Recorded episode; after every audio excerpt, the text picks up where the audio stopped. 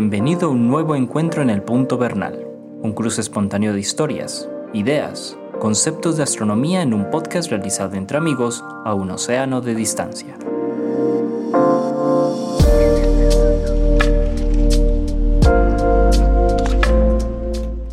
Hola a todos, bienvenidos a otro episodio de El Punto Bernal, el podcast que realizamos eh, Antonio Bernal, divulgador del Observatorio Fabra en Barcelona, y Jorge Zuluaga, profesor titular de la Universidad de Antioquia en Medellín, Colombia. Hola Antonio, ¿cómo estás? ¿Qué tal? ¿Qué tal Jorge? ¿Cómo vamos? Todo muy bien, todas por aquí tratando de salir de esta pandemia. Bueno, que, bueno. que a propósito, una de las cosas que nos dejaron buenas las, este, este periodo tan difícil de encierro fueron este, este tipo de espacios entre amigos, encontrarse Claro. en, en la podcastfera. Sí, en, en todo lo que es eh, en, el, en el mundo virtual. Muy es. interesante. Yo he dado clases para niños en, en el mundo virtual y son encantados. Ese es su mundo. Oiga, pero es difícil, es difícil controlar a los, a los niños, en, porque ellos, se- se- en- digamos, sin, sin tener como el contacto, lo digo porque mi esposa Olga Penagos, que la saludo aquí, que a propósito nos ha ayudado con el diseño. Ustedes si, si, han- si encontraron este podcast en Spotify o en otras plataformas, el diseño es de Olga Penagos, también miembro de la sociedad. Sí, sí, hay Julio que agradecérselo. Y un, Y se lo agradecemos aquí. un saludo Entonces- para ella, un saludo para Olga. Entonces yo viéndola a ella dictar cursos para niños me doy cuenta, así en, en estas plataformas me doy cuenta lo inquietos que son los niños cuando están en estas plataformas. ¿Cómo haces tú para controlar esa? No, yo lo he hecho con colegios y entonces los profesores están ahí. Inclu- Hice uno Ah, con 60 niños, fantástico. pero, pero había tres profesores. Ah, Entonces los van guiando y son muy dóciles, se dejan perfectamente y levantan la mano. Muy bien. Fantástico, excelente. Bueno, Sí, mira, eso, eso llegó a ser tan bueno para ellos que la siguiente vez que fui a ese colegio ya presencial, me tenían el salón adornado con colgandejas, con bombas, que- porque iba yo, les parecía el personaje más importante del mundo. no, excelente, Sí, excelente. sí. Y así, así- Eso- ah, ese es otro tipo de cosa que es muy buena de, de hablar con niños y jóvenes que son un público muy agradecido. Son un público que a los que, le, Me- que lo me- hacen me sentir a uno bien. autógrafo. Cuando, cuando termino me piden autógrafo. No, es una delicia hablar con ellos. Fantástico. Bueno, Antonio, entonces, en el episodio de hoy vamos a hablar de los asteroides troyanos. Exacto, exacto. Antonio, ¿Y ¿por, dónde empezaremos? ¿Por dónde empezar? Exacto. Por, por el principio, como siempre. por el principio que fue la formulación matemática de que existe, de que pueden existir ese tipo de asteroides o ese tipo de cuerpos en el sistema solar. Que la formulación matemática es una sorpresa, porque la hizo el matemático preferido mío, que ha sido... el- yo ¿Por qué? Porque es el matemático preferido tuyo. ¿Quién fue? A ver si me lo dices. Ah, pues es eh, Lagrange. La- mira, Lagrange lleva, el- lleva el nombre de Lagrange, pero la idea no fue de Lagrange. Ah, no te puedo creer. A ver, contá la- ese, eh, ese- no, ese no, chisme. la idea fue de Leonard Euler o Euler. Ah, no te puedo creer. Es que, Antes ya, es que ya ese era un genio, era un genio total. Impresionante. Total. Lleno de- Exacto. Lleno de nietos. Al final de su vida era- era- estaba- era- tenía una familia muy numerosa. Estaba llena de nietos. eh, Leonard Euler. Ah, eso- esa parte no la sabía. Sí, No, él tenía una familia muy especial. Pero como matemático er- y de una nobleza tremenda, muy noble pues en sus actuaciones. Por ejemplo, él fue uno de los que describió el movimiento de la Tierra que se llama nutación matemáticamente y al- en, en una, en un documento de tres páginas. Y al final le da el crédito a D'Alembert, que D'Alembert lo había descrito antes que él, pero el documento tenía 25 páginas y parece que era un ladrillo pues que no lo leía nadie. Y este viene y lo, lo pone en otra formulación diferente con tres páginas. Y tuvo la nobleza de decir, yo le, le debo la inspiración de esto al documento de D'Alembert. Sí. Bueno, pues... eh, Fantástico, que, es- que es una, que es un gesto pues que no es muy común entre, entre gigantes eh, No, de la ciencia. sí, sí, sí, Mm. Pues este señor Euler tuvo la idea, que es lo más difícil, la genialidad de pensar. Debe haber puntos en el espacio en los que la atracción gravitatoria de dos cuerpos, como decir el Sol y Júpiter o la Tierra y la Luna, en la que la atracción gravitatoria como que se anule. Y entonces allí permanecería un cuerpo todo el tiempo que, que fuera. Y e hizo la formulación y encontró tres, que hoy se llaman L1, L2 y L3, los tres puntos de Lagrange el 1, el 2 y el 3. Correcto, Después que llamar entonces los puntos de eh, Euler-Lagrange.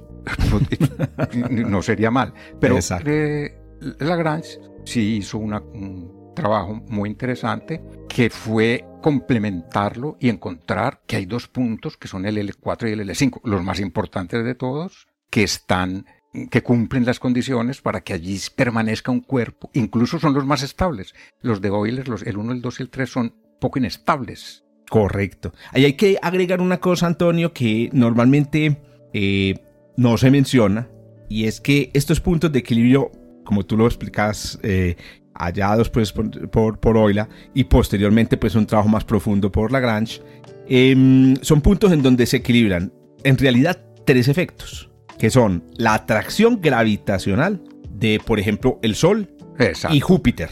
Vamos a hablar, por ejemplo, vamos a poner el ejemplo de una vez de los troyanos de Júpiter, porque a propósito, la palabra asteroide troyano objeto troyano es genérica para todos los planetas del sistema solar. Eso. Deberían haber troyanos de la Tierra, troyanos de Marte, troyanos de Júpiter, troyanos de Saturno, troyanos de Neptuno. Y los hay. y los hay, exacto. Incluso hace poco descubrieron el, troya, el primer troyano de la Tierra, pues el primer candidato fijo.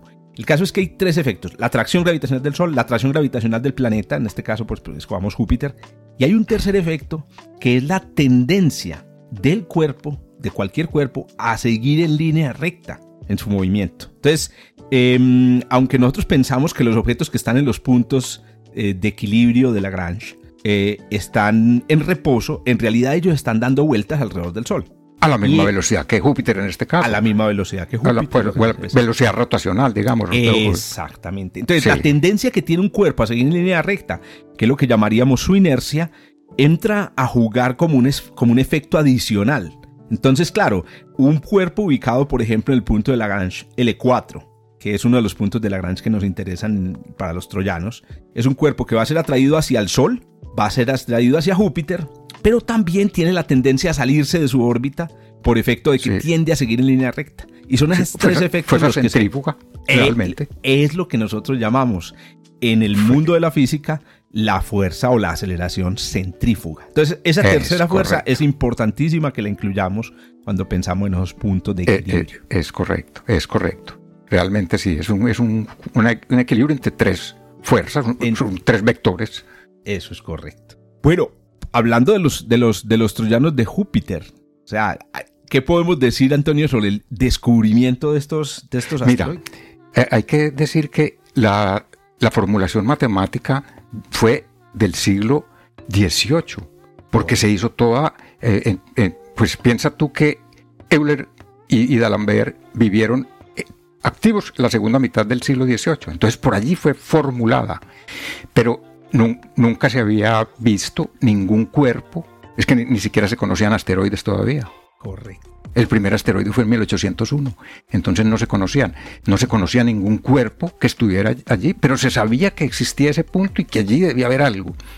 En, ocurrió esto, en 1906, desde Alemania, un astrónomo que se llamaba Max Wolf, que era un bárbaro para descubrir asteroides, descubrió, bueno, solo te digo que descubrió cuatro en dos días.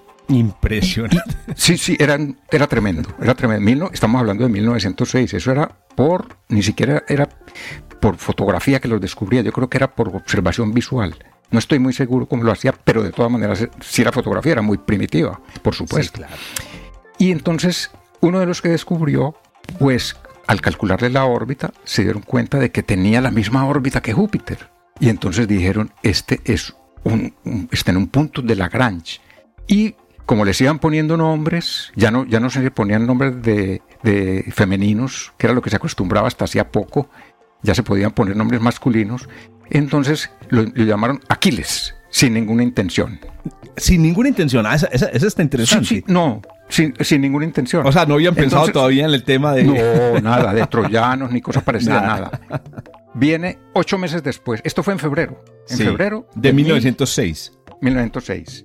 Y luego, en octubre del mismo año, otro observador, pero en el mismo observatorio, descubrió otro y también tenía la misma órbita que Júpiter. Entonces lo llamaron como, como el amigo íntimo, amado de, de Aquiles. El señor Patroclo. Que era Patroclo, Patroclus, claro. Entonces lo llamaron Patroclo.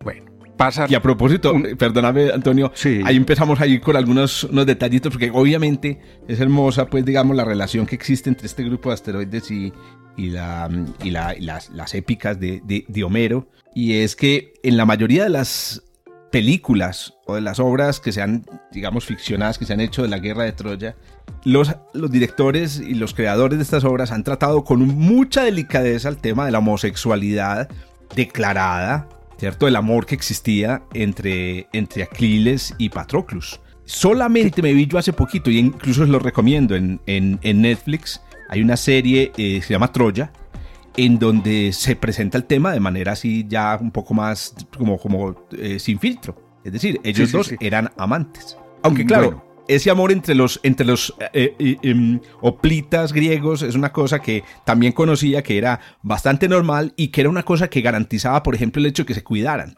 O sea, ellos se querían tanto que se cuidaban en, batalla, ¿cierto? Entonces, digamos que para lo que para nosotros es una relación homosexual abiertamente hoy en día, en esa época posiblemente una relación más o menos normal. Era un comentario pues sobre la... Claro, pero mira, eh, sobre ese comentario es, hay algo interesante y es que es muy controvertido porque en la Ilíada Homero no menciona absolutamente nada de eso. Por supuesto, por supuesto. Puro amor. Nada, él, simplemente dice su amigo amado Correcto. Pero no menciona que hubiera relación de ningún tipo. Y entonces esto está controvertido desde 300 años antes. Ya en 300 años antes Hágame de el favor. Se, se, discutía si era o no era una relación homosexual o, o, si sí o si no. Y todavía hay quienes dicen que sí, quienes dicen que no. Lo, lo importante, bueno, entre otras cosas, que hay que pensar que Patroclo, que eran, ellos eran primos segundos. Hay que pensar que Patroclo era mayor que Aquiles. Y Aquiles fue declarado el guerrero más valiente y más bello de Grecia. Correcto, correcto. Entonces, como, que super admirado por, por Alejandro de, de, Macedonia, ¿cierto? Al que llamamos Alejandro, Alejandro Magno. Era el personaje preferido. Decían que Alejandro andaba por todos sus periplos por el mundo con una em, copia de la Ilíada bajo el brazo. O sea, ah. eh, para él era su, su, su libro preferido. Sí, sí, sí. Bueno, entonces ahí está. Entonces los, primeros fueron em, eh, Aquiles, y Patroclo. Y luego Patroclo. Bueno, entonces ocurrió que uno está en el punto L4, Aquiles, que es el que va delante de Júpiter, y el otro está en el punto L5, que es el que va detrás. Y después, al año siguiente, en 1907, descubrieron otro. Y entonces dije, y, también estaba en la misma órbita que Júpiter. Entonces dijeron, pues vamos a ponerlo otro eh, héroe de los grandes de Héctor, y lo llamaron Héctor. Bien, entonces, ¿cómo quedó esto? Quedó que Aquiles y Héctor quedaron en el mismo grupo, que era el L4, y Patroclo quedó en el otro grupo. Y a alguien ya se le ocurrió, ¿por qué no ponemos grupo de los, de los troyanos y grupo de los griegos? Correcto. Entonces llamaron al, grupo, al L4 el grupo de los griegos y al L5 lo llamaron el grupo de los troyanos, pero con una anomalía. Y es que Patroclo era griego. claro, Patroclo era griego y quedó en el de los troyanos. Y Héctor era troyano y quedó en el de los griegos. Entonces hay infiltrados. Y así los, los siguieron llamando y quedaron esos dos como infiltrados. De manera que ahora el L4 es el grupo de los griegos y el L5 es el, el grupo de los troyanos. Correcto. Oye, yo siempre he pensado en esta, en esta en esta relación entre griegos y troyanos en, este, en, estos, en estos asteroides, porque, a ver, para los que están escuchándolos, pues obviamente es muy difícil imaginarse estas cosas, pues si nunca han oído hablar de esto, es muy difícil imaginárselas, eh, pero vamos a, pintar esto de la siguiente manera. Eh, eh, es como si Júpiter se mueve obviamente alrededor del Sol, como lo hacen todos los asteroides también. Es como si Júpiter persiguiera a los asteroides que llamamos griegos. Es decir, hay un grupo de asteroides que está delante de la órbita de Júpiter, pero como decía Antonio, en la misma órbita de Júpiter, moviéndose exactamente en los mismos 12 años que se mueve Júpiter alrededor del Sol. Entonces, si tú miras desde arriba el sistema solar, Júpiter va detrás de esos asteroides, eh, va detrás de esos asteroides persiguiéndolos. Entonces, los, esos son los griegos. Y detrás de Júpiter, persiguiendo a Júpiter, están los asteroides troyanos persiguiendo a los... Entonces aquí se crea una condición muy interesante y es que es como si los troyanos persiguieran a los griegos. ¿Cierto? En una, en una, en una noria eh, que ha durado miles de millones de años. Los, romanos, eh, los griegos persiguieron a los, a los, eh, perdón, los, troyanos persiguieron a los griegos. Y entonces me acordé... Con Júpiter en medio. Con Júpiter en la mitad, exacto, que debe ser uno de los dioses del, del Olimpo. Puede ser Venus por ahí o, la, o Atenea, ¿no? Hay que, hay que, ¿cuál, es el, ¿Cuál es la, equivalencia? Era Venus. Atenea, pues yo sé que es una protagonista. Pero entonces yo me acuerdo, para pensar en dónde está ubicado Héctor, que el problema es que Héctor está ubicado en el campo de los griegos, que a propósito en astrofísica llamamos a estos dos grupos los campos, campos o nodos, el campo de los griegos.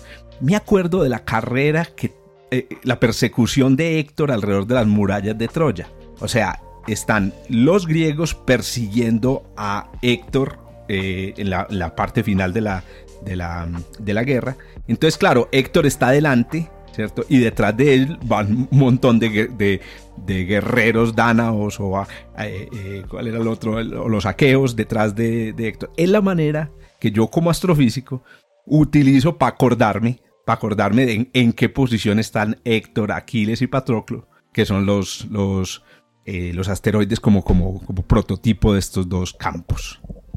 Exactamente. Y que hay, que hay una cosa curiosa.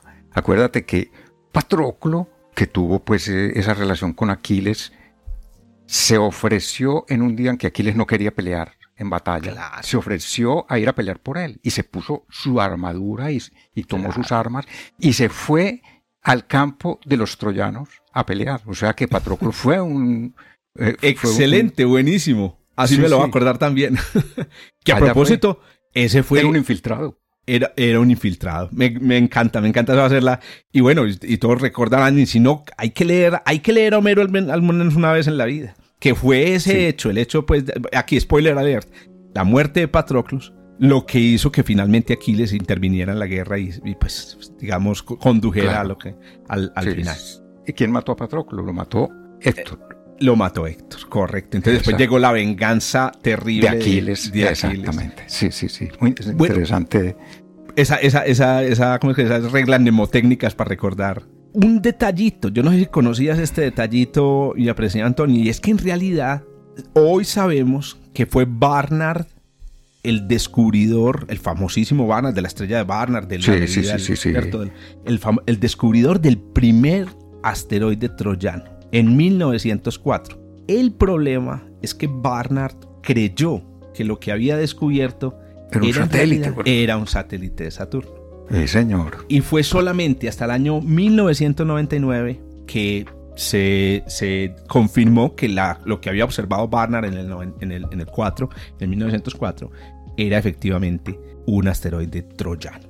Un, troyano, es, correcto, es correcto. Aquí viene otra pregunta que vamos a movernos al, campo de la astrofísica. Ya estuvimos en el campo de la épica eh, eh, griega, ya estamos en el campo de la astronomía del descubrimiento. Y es, ¿de dónde demonios salieron los asteroides? ¿Cómo queda un asteroide atrapado en una carrera sin fin con Júpiter?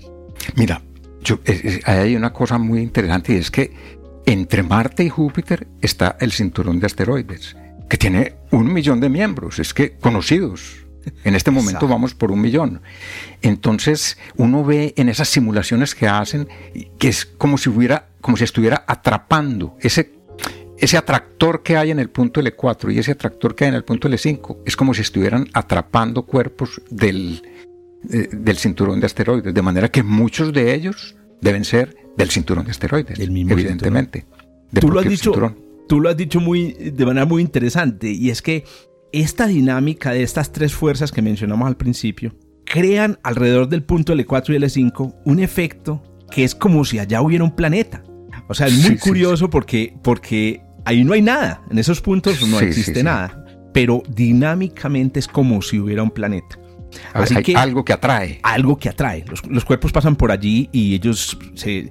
Ahora, hay que decir una cosa importante eh, con esto. Inclusive el tamaño de la zona donde están los, los troyanos y los griegos, estos dos campos de asteroides, es más o menos dos veces una cosa que en astrofísica conocemos como el radio de Hill de Júpiter. Radio de Hill o la esfera de Hill. La esfera de Hill es el, la esfera dentro de la cual las eh, fuerzas de Júpiter sobre los cuerpos que se acercan dentro de esa esfera superan em, las perturbaciones del, Sol, las perturbaciones introducidas por el Sol.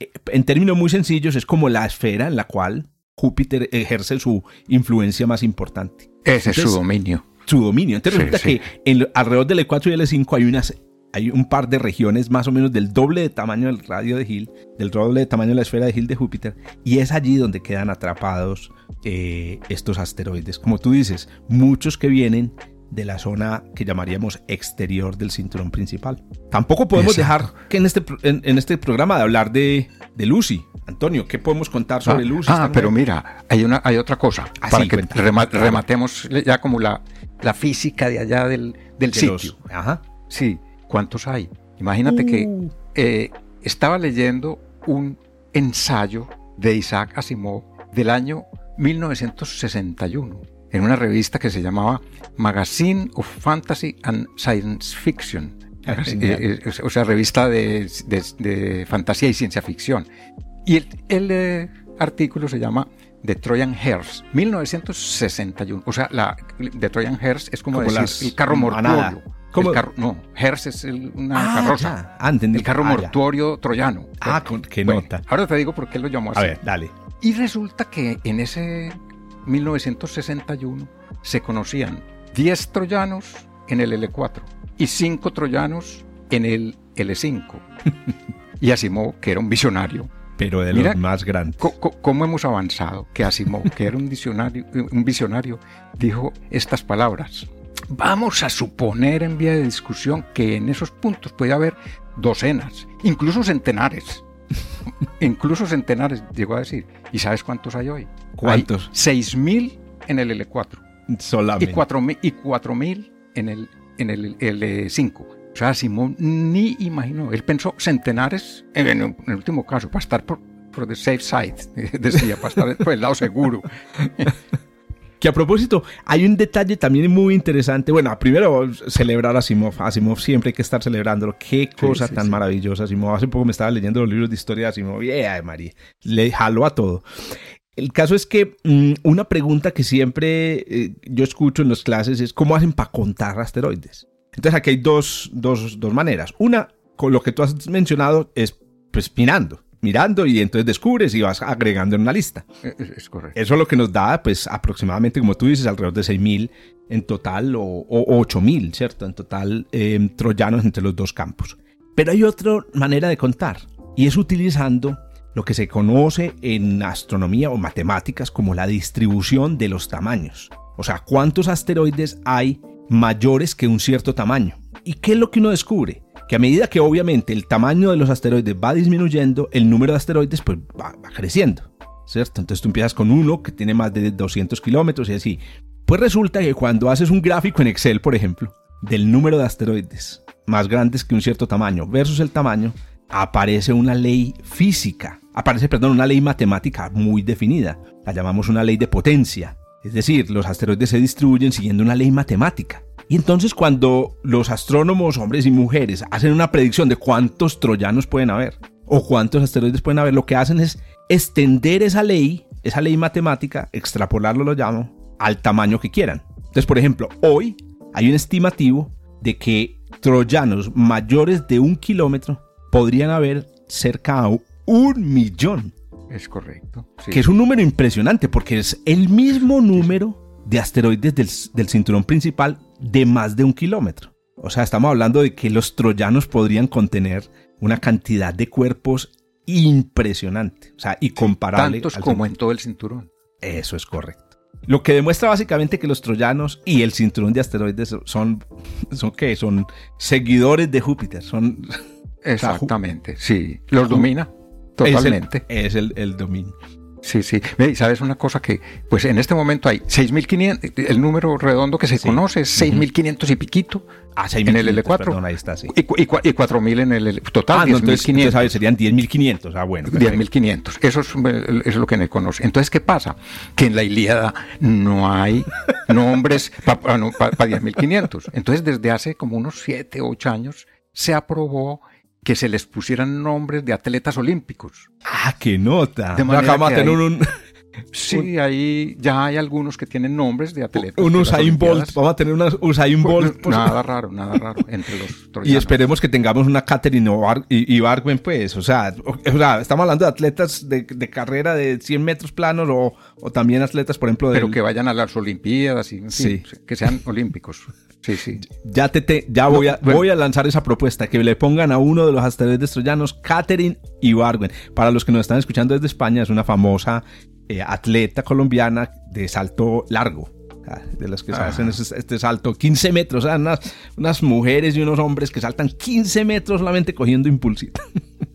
Sí, un, sí, sí, un, último dato astrofísico, Antonio, que tenía por aquí guardadito, me parece muy interesante. Es que, mm, bueno, todavía no saben si los asteroides troyanos eh, son, tienen una composición similar a la de los asteroides o a la de cuerpos del cinturón de Kuiper. Y esto es un detalle muy, muy crucial porque eso sería una clave de, de dónde vienen. Estamos hablando de objetos que podrían ser, o, o bien los asteroides troyanos podrían ser más como roca carbonatada, que son los asteroides, sí. o serían más como los cometas. Exacto. Lo que Mira, un... para, para no ir muy lejos, con el propio Patroclo hay una cosa curiosísima. Patroclo tiene una densidad de 0,8, como, la madera.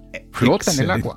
Como Saturno también, Que, que, tiene una densidad así que es. Sí, sí. Es el caso es que bajísima. el origen de los, de los troyanos y el número de los troyanos, que ya les dijimos, pues en total 10.000. Pero se estima con esta ley matemática que les menciono que son alrededor de un millón. El origen podría revelarnos algo increíble y es la historia de migración de Júpiter.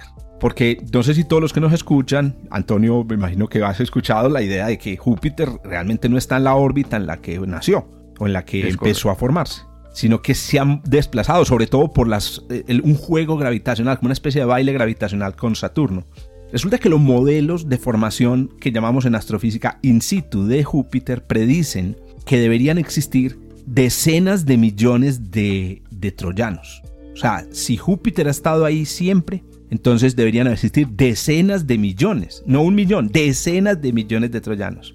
Así que el número, y bueno, ¿y por qué no existen decenas de millones? Entonces una de las teorías dice, no, lo que pasa es que realmente los troyanos que vemos hoy en día son una población como secundaria, son como los sobrevivientes a ese proceso de migración de Júpiter y dependiendo de cómo ocurrió esa migración y cuándo, eh, sería el número de asteroides troyanos. Ah, qué interesante, ¿no? O sea que allá está escondido.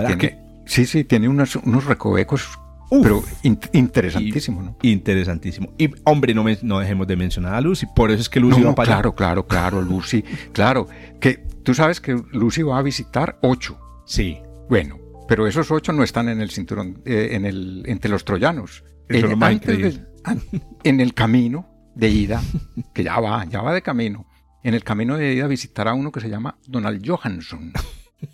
Y Donald Johansson es el que le da el nombre al, al satélite, a Lucy. Excelente. Porque Donald Johansson fue, que lo recuerdo muchísimo en los años, al finales de los 70, fue el descubridor de Lucy. Eso fue muy controvertido. del Australopithecus, del eh, el, el, fósil. claro.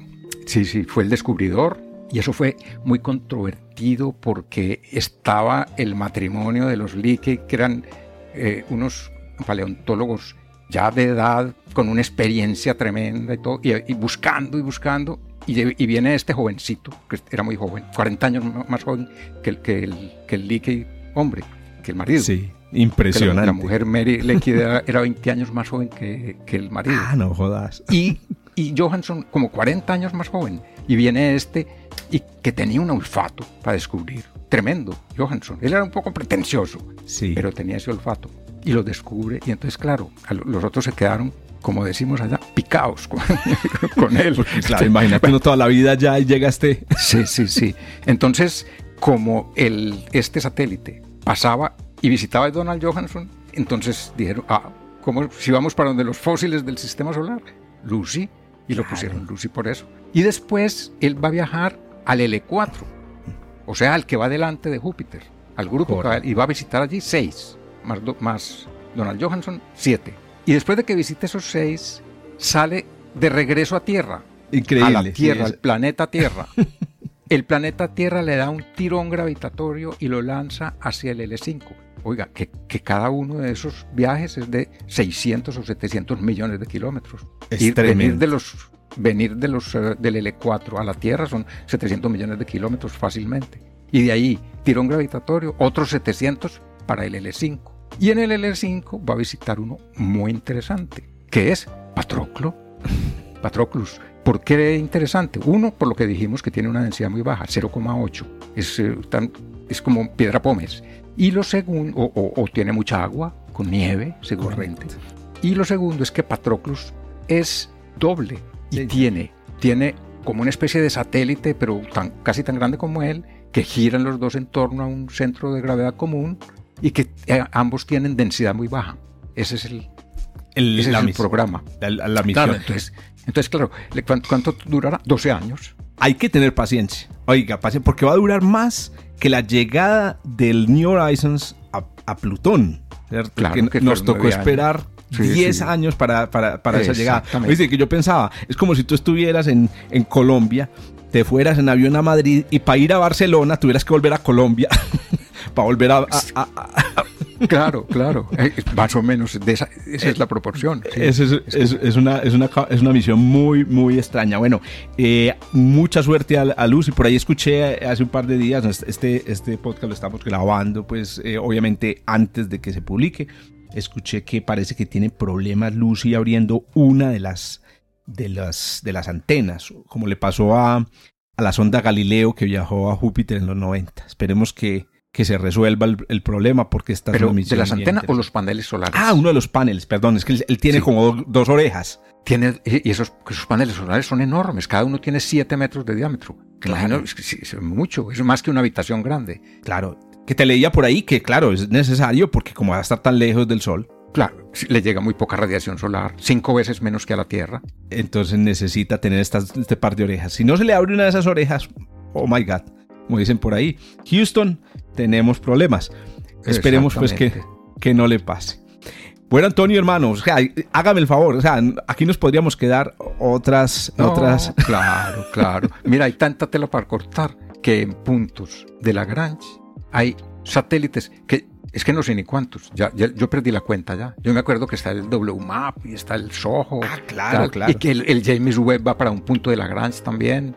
Correcto. En fin, Ve, se, se- se supone que se va a acercar al punto de la gran L4, ¿cierto? Exacto. sí, Más los puntos Sí. de Lagrange de la Luna, y la- la- las naves de, de chinas que están ubicadas en los puntos de Lagrange de la Luna. No, Claro. Cu- cu- cuando hicieron el descenso en, el- la, en la cara oculta de la Luna, tuvieron que lanzar un satélite antes, ponerlo en el punto L2 detrás de la. Luna para poder transmitir, porque, porque si no la transmisión sería en, en, eh, en- en bas- en- como en- en silencio. En no se podría, no se podría. Claro, por Entonces, supuesto. te, no, te propongo que más bien en otra conversadita hablemos, por ejemplo, a, a fondo de esas naves en, en órbitas extrañas, en órbitas que no están, que no obedecen como las Sí, reglas sí. como tradicionales de la, de la mecánica celeste. Es bueno, correcto. Muy y a los oyentes, una, un, un recorderis. Re- Resulta que mm, tenemos correo electrónico.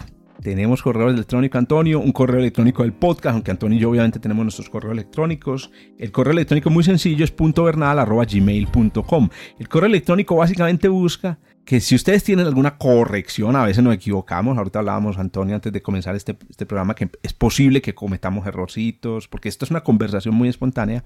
Claro, ustedes nos, claro. nos pillan un errorcito, quieren que lo corrijamos eh, o quieren tratar algún tema o, o, mm, lo que quieran, o hacer una observación, mandarnos salud, lo que quieran, escríbanos a puntovernal.gmail.com. Sí, el gazapo siempre se escapa. Oiga, Y el correo es punto vernal con B de Barcelona. muy importante, con B de Barcelona. Bueno, Antonio, hasta la próxima Muy bien. Chao, chao, chao. chao. Nos vemos.